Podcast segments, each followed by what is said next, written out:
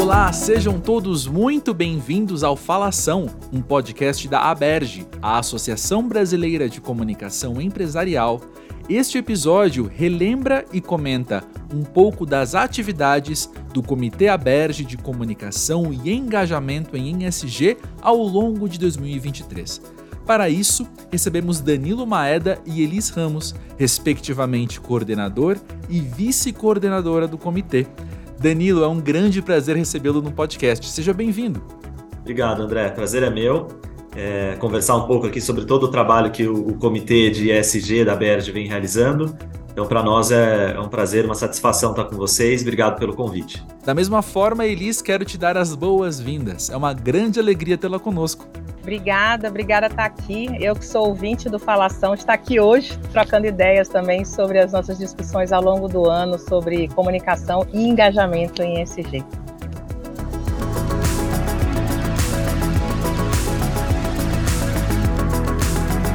Bom, como é de costume no Falação, queremos iniciar a conversa conhecendo um pouquinho mais sobre nossos convidados. Então, podem nos contar quem são vocês, o que vocês fazem? Bom, eu sou o Danilo Maeda, sou jornalista de formação, mas já faz uns 10 anos aí que eu venho trabalhando com, como consultor de sustentabilidade. Na área acadêmica, eu sou especialista em história e em gestão para sustentabilidade. Na área profissional, hoje, eu sou a pessoa que lidera a Bion ESG, que é uma consultoria de eh, estratégia e gestão da sustentabilidade. E na vida pessoal, eu sou casado, sou pai de duas crianças, da Maria e do Pedro. Sou uma pessoa autista, então, vira e mexe, a gente está falando também sobre essa questão uh, da neurodivergência. E este ano estive aqui na Berge, além de ser professor, eventualmente, uh, de alguns cursos relacionados a SG uh, eh, na instituição, tive à frente aqui, junto com a Elis, do Comitê de Engajamento e ESG. Oi, assim como o Danilo, sou jornalista também, maranhense, nordestina, mãe da Berenice e do João Gabriel, e tenho o prazer de ter, ter, ter vindo, né, nos últimos anos, venho trabalhando em comunicação organizacional, primeiro na área de comunicação pública e depois em comunicação organizacional numa mineradora. E hoje eu estou à frente da comunicação da Vale nos estados do Maranhão e do Pará.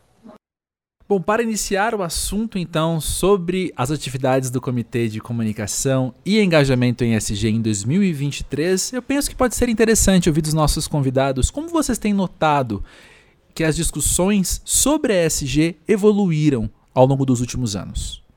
A conversa sobre a SG, ela é ela é uma evolução de uma outra conversa que tem a ver com o papel social das organizações, tem a ver com as relações das empresas com a sociedade, e aí ela vai evoluindo e vai ganhando outros nomes.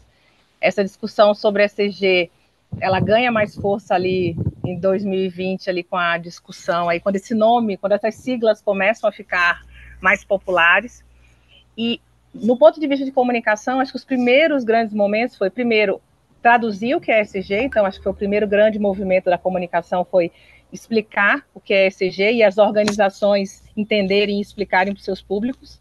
E depois teve uma grande discussão sobre formatos, né? As pessoas estavam muito discutindo sobre como comunicar, como, como comunicar, teve uma grande discussão sobre formatos. E hoje eu acho que tem uma discussão muito mais madura, que é entender o próprio papel da comunicação no desenvolvimento de uma relação das organizações muito mais maduras com o mundo, numa discussão em que mundo que eu quero estar qual é o meu papel como organização e como que a comunicação é um elo dessa evolução do mundo, das organizações e de que lugar que eu estou no mundo e para onde a gente vai. Não sei o que, é que tu acha, Danilo. Eu entendo que, bem na mesma linha, né? Eu diria que talvez o, o que tem me chamado a atenção mais recentemente é como a agenda de SG tem sido uh, mais uh, dissecada, né? Ou seja, está crescendo o entendimento de que é, não se trata apenas de uma ideia de conciliar propósito com trabalho, uma ideia de conciliar um desejo de fazer o bem, mas que para que esse, esse desejo, para que esse propósito se concretize, é preciso ir mais a fundo, é preciso estudar as coisas um pouco mais de detalhe, é preciso entender como cada negócio se relaciona com essa, esse, esse norte que a gente procura seguir do desenvolvimento sustentável e eh, como as estratégias vão ser desenhadas, como os processos de gestão vão ser estabelecidos, como os indicadores vão ser escolhidos para que as organizações de fato produzam algum impacto positivo. A gente hoje consegue ter conversas um pouco mais densas sobre sustentabilidade e sair daquele primeiro nível que é importante, que é uma camada de convencimento, que fala, poxa, a gente, todo mundo precisa estar tá comprometido em fazer o bem, comprometido em pensar no longo prazo. Parece que esse ponto, em alguns casos, a gente ainda tem que ter essa conversa, mas em tantos outros a gente já consegue mais a fundo no como, no porquê, no, né, e, e no que realmente vale a pena em termos de é, escolhas estratégicas, alocação de recursos. Né? Então, hoje a gente é, começa a ter conversas de olhar para os exercícios de orçamento das empresas e questionar se aquela narrativa de sustentabilidade está se refletindo no, na alocação de capital. Né? Então, me parece que, de fato, o mercado como um todo é, tem tido um entendimento mais profundo do que é ESG e de como ele é, pode é, ajudar as organizações a construir valor para si e para a sociedade como um todo. Bom, afunilando um pouco o assunto, trazendo ele ainda mais para dentro aqui da Berge e do Falação, houve um encontro ao longo do ano sobre comunicação na estratégia de sustentabilidade e também outro encontro sobre boas práticas de comunicação. Queria perguntar para vocês então, como vocês têm entendido o papel da comunicação nas pautas ESG? Eu, eu começo com uma frase que eu repito muito aqui né, para os meus clientes sobre sustentabilidade e comunicação, que é o seguinte: você não faz sustentabilidade sem engajamento de stakeholders seja, é, é, fundamental você ter esse processo de identificar demandas, necessidades é, e expressões que vêm dos públicos que têm interesse na sua organização, que são impactados por ela. E você também não faz engajamento de stakeholders sem uma boa comunicação. Né? Uma comunicação que compreende o processo de engajamento como a tão famosa via de mão dupla, né? É, que não apenas informa e leva e tenta causar um impacto, mas também se apropria das ferramentas de comunicação para ouvir, para trazer e aprender com o que as nossas eh, audiências têm eh, expressado e, e têm a, a, a, contribuir com o nosso negócio. Uh, ao fazer esse processo de uma maneira bem feita, completa, e a gente acho que discutiu bastante isso ao longo do ano, você consegue eh, colocar a comunicação no seu valor estratégico mais alto. Né? Porque ao fazer este papel de trazer para dentro da empresa a visão dos públicos impactados por ela, a comunicação consegue ser quase que a porta-voz do longo prazo, por assim dizer. Né? Você consegue é, trazer questões que não estão muitas vezes no radar ali da gestão interna, mas que estão sendo percebidas pelas audiências, pelos públicos é, de interesse da nossa organização. E isso, se bem trabalhado, vai se transformar numa gestão de riscos mais eficiente, vai se transformar numa estratégia de prevenção é, a futuros impactos. Então, a comunicação tem esse papel bastante estratégico uh, para definição da estratégia e para execução da estratégia de sustentabilidade. Eu acho que tu colocas, Danilo, uma coisa da, da sustentabilidade que eu acho que é o que está mais no, no cerne de uma discussão de ECG, que é primeiro pensar o mundo sustentável, né? A gente somos somos moradores deste planeta e se não pensarmos em alguma coisa coletiva, vamos, né, morrer abraçados, porque não não existe plano B. Mas eu acho que tem, do ponto de vista das organizações, a gente tem que entender que cada vez mais as organizações elas são muito interdependentes. E a gente não tem mais como viver sem pensar numa questão de negociação de valor com as partes interessadas.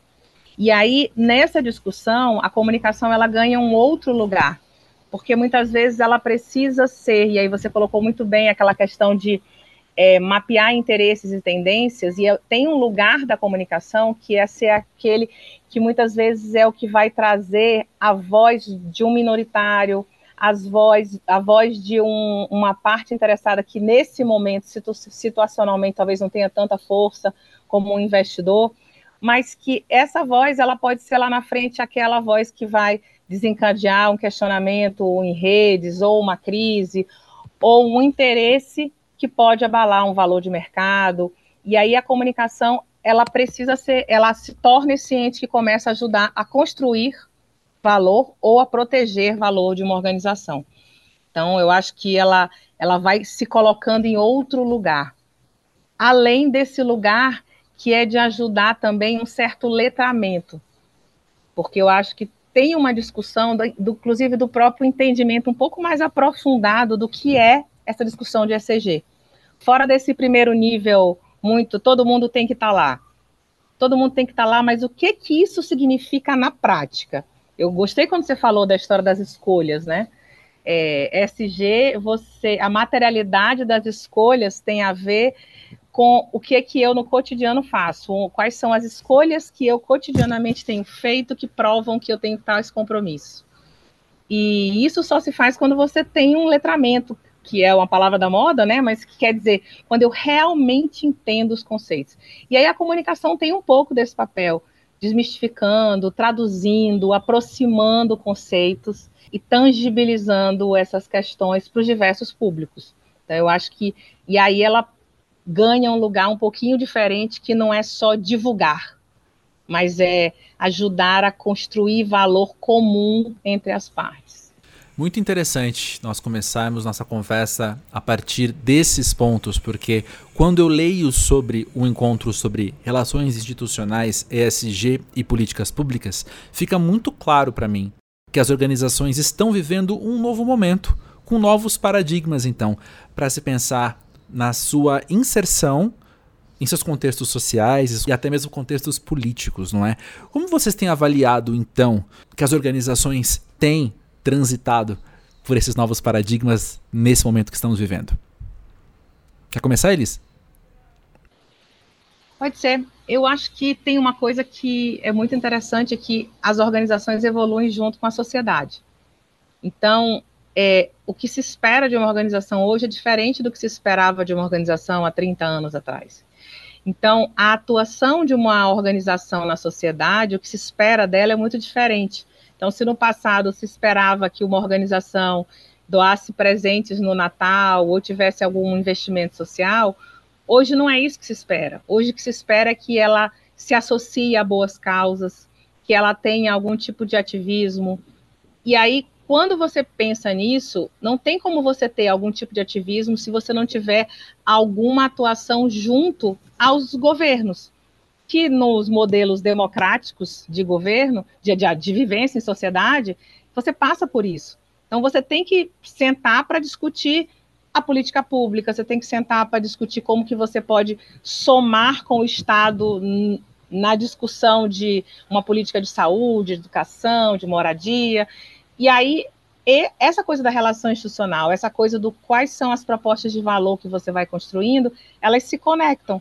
Então, assim, não tem como discutir relação com esse ente, poder público, academia, tomadores de decisão, sem passar por uma questão de comunicação e sem passar pelas expectativas. Então tudo se junta, tudo se conecta. Por isso que eu sou tão apaixonada por comunicação, porque assim, não tem jogo fácil, é tudo complexo, é tudo conectado e você tem que estar sempre atualizado para poder dar conta do desafio. E acho que agora com um momento em que além de é, proteger a marca e defender os interesses da organização mais diretos e pensando ali no, no retorno de curto prazo, a comunicação também faz um papel de trazer esse longo prazo para as discussões também regulatórias, né?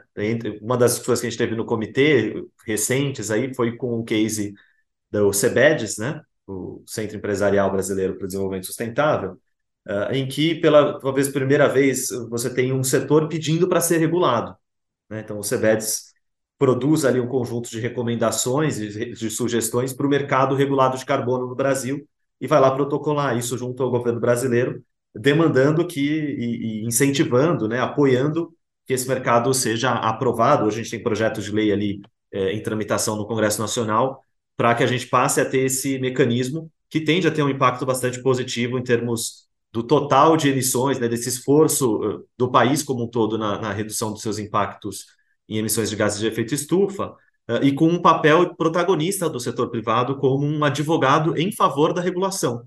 Né? E a gente tem ali aquele arquétipo clássico do setor privado não querer regulação, não querer interferência governamental, e aqui é um exemplo que quebra um pouco esse paradigma com o, as próprias empresas demandando e, e, apoiando que a regulação exista.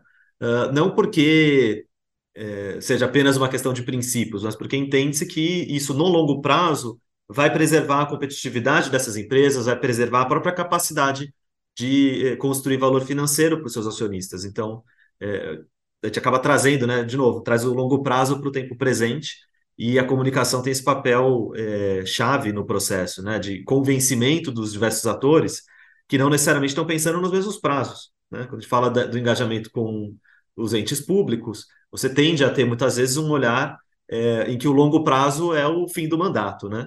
Então, você conseguir estabelecer conversas para demonstrar essa construção de valor para a sociedade como um todo, os impactos positivos que decisões é, estratégicas como essa do mercado de, de carbono podem é, trazer para toda a sociedade são importantes e, e, é importante que o, que o setor privado se coloque nas discussões, faça sua, seu papel de defesa das pautas importantes para o país.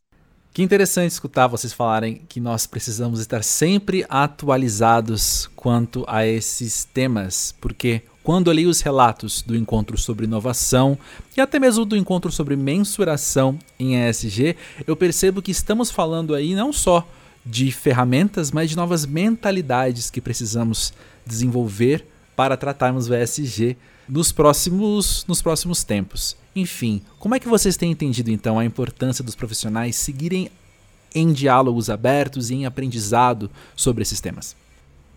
É, eu acho que é, falando sobre essa demanda aí de capacitação né, constante dos profissionais na agenda ESG, talvez essa, junto com a agenda de inovação, seja uma das que é, a questão da, do aprendizado constante, agora está na moda dizer lifelong learning, né? Que é um jeito da gente conseguir cobrar mais pelos cursos, tá dando nome chique para as coisas para elas ficarem, ter uma percepção de valor maior, né? Mas enfim, é, nesse caso, ele é necessário, né? O aprendizado constante porque esta é uma agenda uh, cujo alvo é móvel, né? Então, assim, quando você acha que aprendeu tudo, quando você acha que chegou no destino, o destino vai um pouco mais para frente. Né? Em, em, desenvolvimento sustentável, a gente tem esse aspecto. Né? Então, a gente, por exemplo, agora está às vésperas, no dia que está gravando aqui o programa, estamos às vésperas da COP28, uh, que vai acontecer agora em, em, Dubai. E depois, daqui dois anos, a gente vai ter a COP uh, no Brasil, em Belém, quando a gente vai ter uma revisão das NDCs, das metas que os próprios países estabelecem para os cortes eh, nas emissões de gases de efeito estufa. Já vai trazer para a gente toda um, uma nova demanda em relação à, à ambição climática dos países e, por consequência, das sociedades, das empresas que estão operando dentro de cada, eh, de cada país. Né? Então, só no tema das mudanças climáticas a gente tem aí eh, assuntos novos sendo trabalhados. Né? Há cinco anos atrás a gente falava muito pouco de transição justa e inclusiva, né? A gente falava menos de resiliência climática. E agora o nível, a frequência e o nível de gravidade dos desastres climáticos tem nos mostrado que falar de resiliência é um tema urgente, porque a gente precisa de infraestruturas mais prontas para suportar uh, os efeitos que já são é, visíveis e já estão acontecendo das mudanças climáticas. E aí, se imagina que esse é só um tema, né? Mudanças do clima. A gente tem outros, pelo menos, quando a gente olha para os ODS, pelo menos mais 16 temas, cada um com a sua própria agenda, cada um com temas novos, novos que emergem, e que, portanto, demandam do, do, dos profissionais que estão nessa área uma atualização constante. Os temas mudam e as ferramentas que a gente usa para implementar também vão sendo melhoradas. Né? Então, é, de fato, a gente não para nunca de aprender, o que é o que, para mim, também é apaixonante nessa carreira que a gente decide trilhar de ESG, porque você, é, para quem gosta de aprender, para quem gosta de estudar, é um mar aberto, assim, né? Você tem muita coisa, tem é, você nunca acha que chegou no, no ponto de, de, já saber tudo, que é aquela coisa do conhecimento como uma ilha, né? Cada vez que você amplia o conhecimento, a margem da ilha aumenta e você vai percebendo que tem mais ignorância, tem mais não saber a, a ser conhecido. Então, é, é, um processo constante, de fato, de, de aprendizado. É, eu acho que essa perspectiva do, do aprendizado ela é super interessante, principalmente se você entende os fundamentos dessa discussão de ECG, que nada mais é dos ou como que a gente se entende sustentável. Então, é, se a gente entender isso, a gente precisa aprender todo dia mais, mas a gente precisa aprender todo dia mais, inclusive a trabalhar diferente, a viver diferente. Isso tem a ver, inclusive, com mudanças no modelo de operar a comunicação. Então, o Danilo trouxe uma questão o, o, o avanço do, do, do conhecimento é cada vez mais rápido e a gente não consegue dar conta. Ok, então, nem que eu fosse, nem que meu dia tivesse 20, 48 horas, eu daria conta de aprender tudo para conseguir dominar tudo e falar sobre tudo e desenvolver conteúdo sobre tudo. Então, talvez eu tenha que desenvolver novos modelos de trabalho. Eu tenho talvez trabalhar com outros modelos de produção dentro de uma estrutura de comunicação. Talvez eu tenha que trabalhar mais em rede, talvez eu tenha que me conectar mais com outros parceiros para gerar conteúdo. Em ECG se discute muito que o como é tão importante como o que. Então a pergunta é: eu falo que uma discussão que eu tenho é que eu preciso gerar valor para todas as partes interessadas. Dentro de um processo, eu entender a comunicação também como um processo produtivo dentro do, do mundo que a gente vive, o quanto que eu estou gerando valor para as partes interessadas nos territórios onde eu vivo. Então, eu vou dar um exemplo. Né? Hoje eu faço parte do capítulo Aberge Amazônia, que é um capítulo que discute muito o que, que, a, o que, que é a comunicação da, da Amazônia sobre a Amazônia, também a perspectiva de quem faz comunicação na Amazônia. Então, por exemplo, o que que as, como, como que a máquina de comunicação hoje fala da Amazônia, ela fala da Amazônia para a Amazônia, e as pessoas que estão na Amazônia, elas estão produzindo conteúdo sobre a Amazônia ou elas estão recebendo conteúdo de alguém que produz? Elas são parte dessa geração, elas são co-autoras desse conteúdo? Isso vale quando eu penso em toda a minha cadeia de produção. Hoje, quando eu penso em comunicação interna, a comunicação interna é cada vez mais pensada, uma comunicação interna mais aberta, ela é pensada em coprodução. As organizações estão falando em redes de comunicação interna, elas estão falando em coprodução de conteúdos com os próprios colaboradores. Então, por quê? Porque as pessoas querem, elas querem ser parte da geração de valor. Então, esse conceito de geração de valor em escala, que é o que faz, o que está na base da discussão de ECG, muda até as dinâmicas da própria discussão do modelo produtivo de comunicação. Então, a gente tem que aprender sobre conceitos, a gente tem que aprender sobre tendências, mas a gente tem que aprender, inclusive, a como produzir, como operar a máquina de comunicação sobre a ótica de ECG. Porque, em essência, é muito mais o que eu faço e muito mais o que eu digo. E como que a gente transporta isso também para o nosso fazer de comunicação. Porque qual é a grande crítica? Qual é o greenwash? Ah, eu digo que eu sou aberto, que eu sou transparente, que eu, enquanto empresa, valorizo, sei lá, compro localmente. Eu sou uma empresa global e eu compro localmente. E aí, quando eu penso nos serviços de comunicação, eu sou uma empresa que tenho grandes agências globais, grandes fornecedores, mas eu valorizo o talento local, eu compro localmente, eu, eu me aproprio desse saber local ou eu faço uma comunicação caricata? Mais ou menos como às vezes a gente olha, eu que sou nordestina, posso dizer, às vezes olho alguma novela e eu olho aquele sotaque, eu disse assim, gente, que confusão é essa? Não estou entendendo nada, porque mistura palavras que fala em cinco, em cinco estados junto e parece que é um estado só.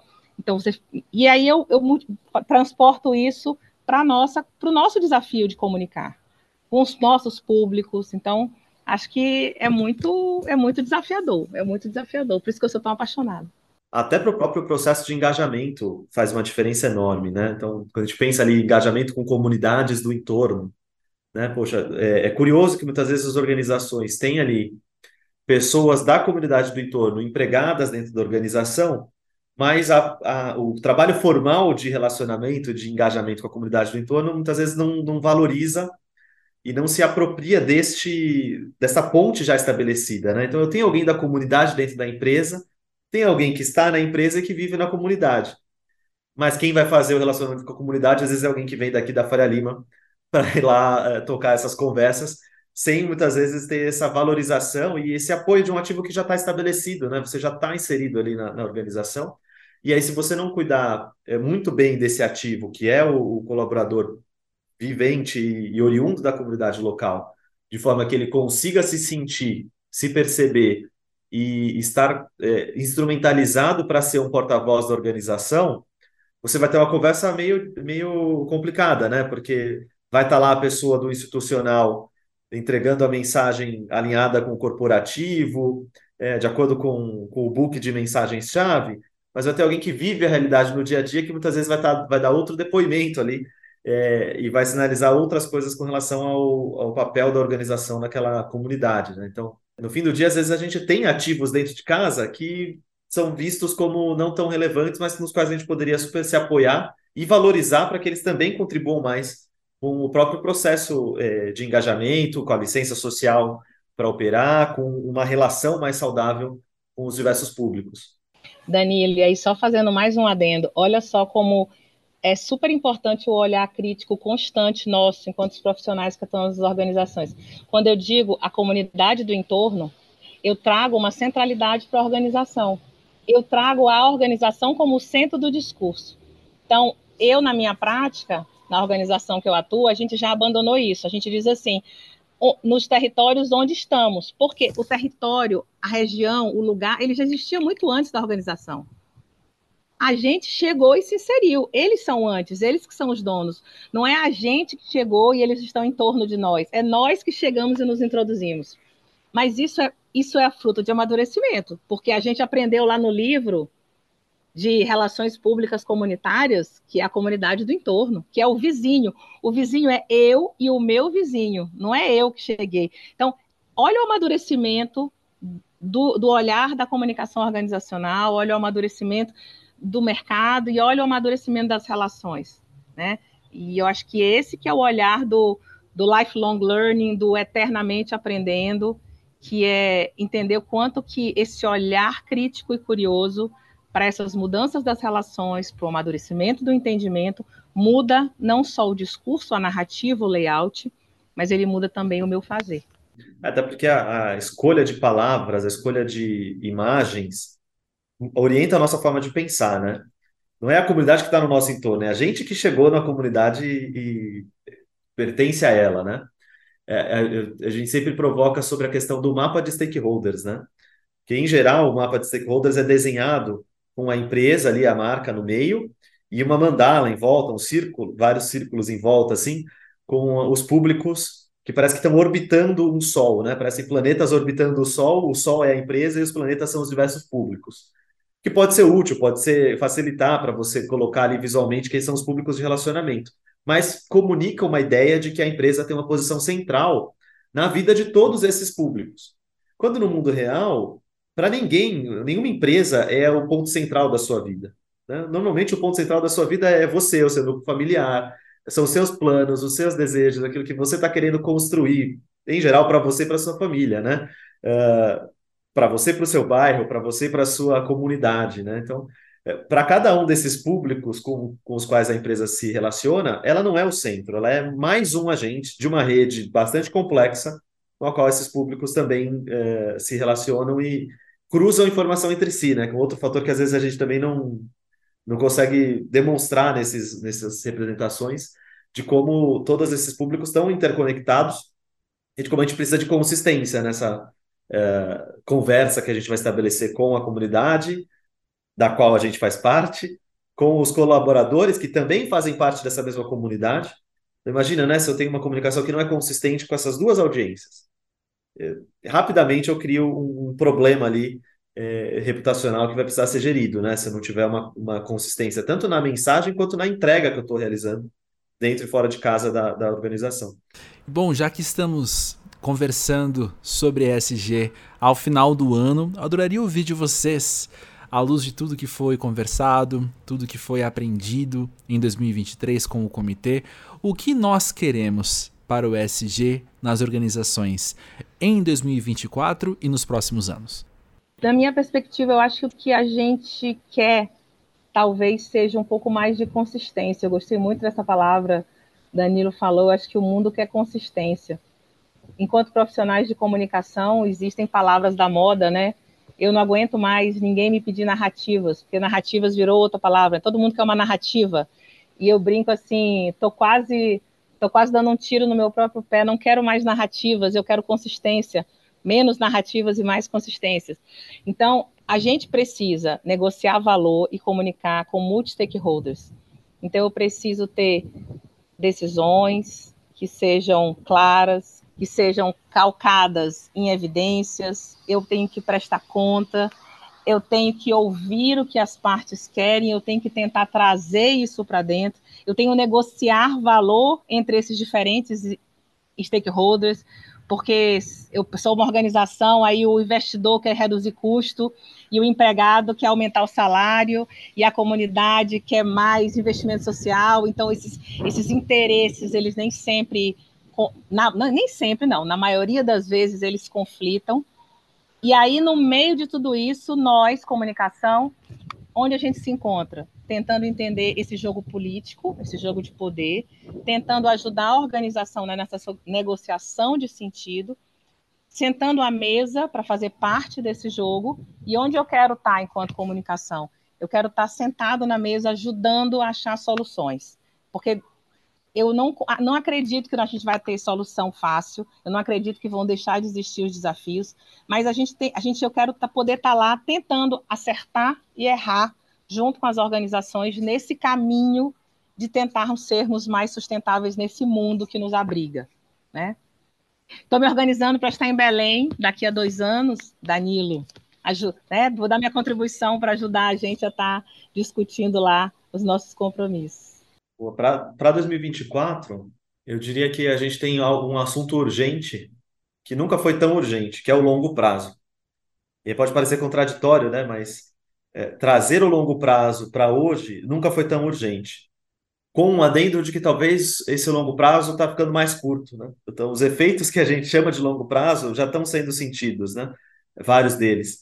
Então, é, é realmente urgente que a gente consiga estabelecer mecanismos nas organizações, mecanismos de gestão, é, indicadores, práticas que nos, nos permitam trazer e, e, contemplar hoje o impacto futuro, né? Ou seja, a gente precisa ser responsabilizado hoje como liderança pelo impacto que a gente vai produzir lá na frente. Então, é preciso encontrar mecanismos que tra tragam é, para hoje esse impacto que acontece da daqui a alguns anos, porque aí eu consigo argumentar e demonstrar que cara, não dá, a gente não, não dá para ficar fazendo trade-off, fazendo troca para maximizar o retorno de hoje às custas de um impacto negativo lá na frente.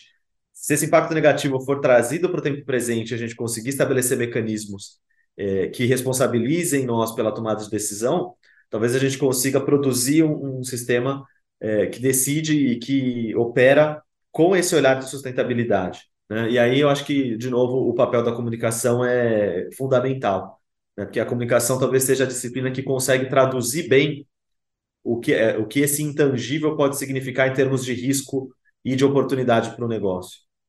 Então, é, ocupar esse papel é, estratégico de traduzir demandas que estão latentes e apresentar essas demandas uh, do ponto de vista do risco que ela pode trazer para a organização é um papel é, fundamental da nossa área de atuação e aí tem o um desafio para nós, né? A gente falou isso no comitê, da gente tem que quebrar alguns paradigmas de usar mais planilha, falar mais em números, falar em eh, receita financeira, falar em resultado, aprender a, a conversar também essa língua uh, de quem em geral está tomando a última, dando a última palavra na tomada de decisão, uh, porque a gente tem essa missão, né? De, de proteger reputação, que já é um ativo intangível, construir reputação construir relacionamento, que também é um outro ativo difícil de mensurar o valor de tudo isso, né? Mas a gente precisa fazer esse exercício e demonstrar a conexão entre todos esses aspectos e o próprio negócio, a própria é, operação que a gente está atuando, né? Acho que dessa maneira a gente consegue funcionar como alavancas para o desenvolvimento sustentável.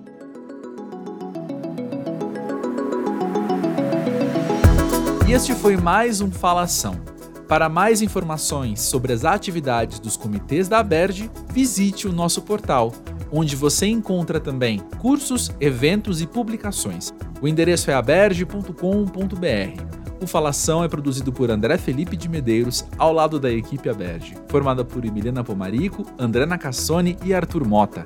Até a próxima!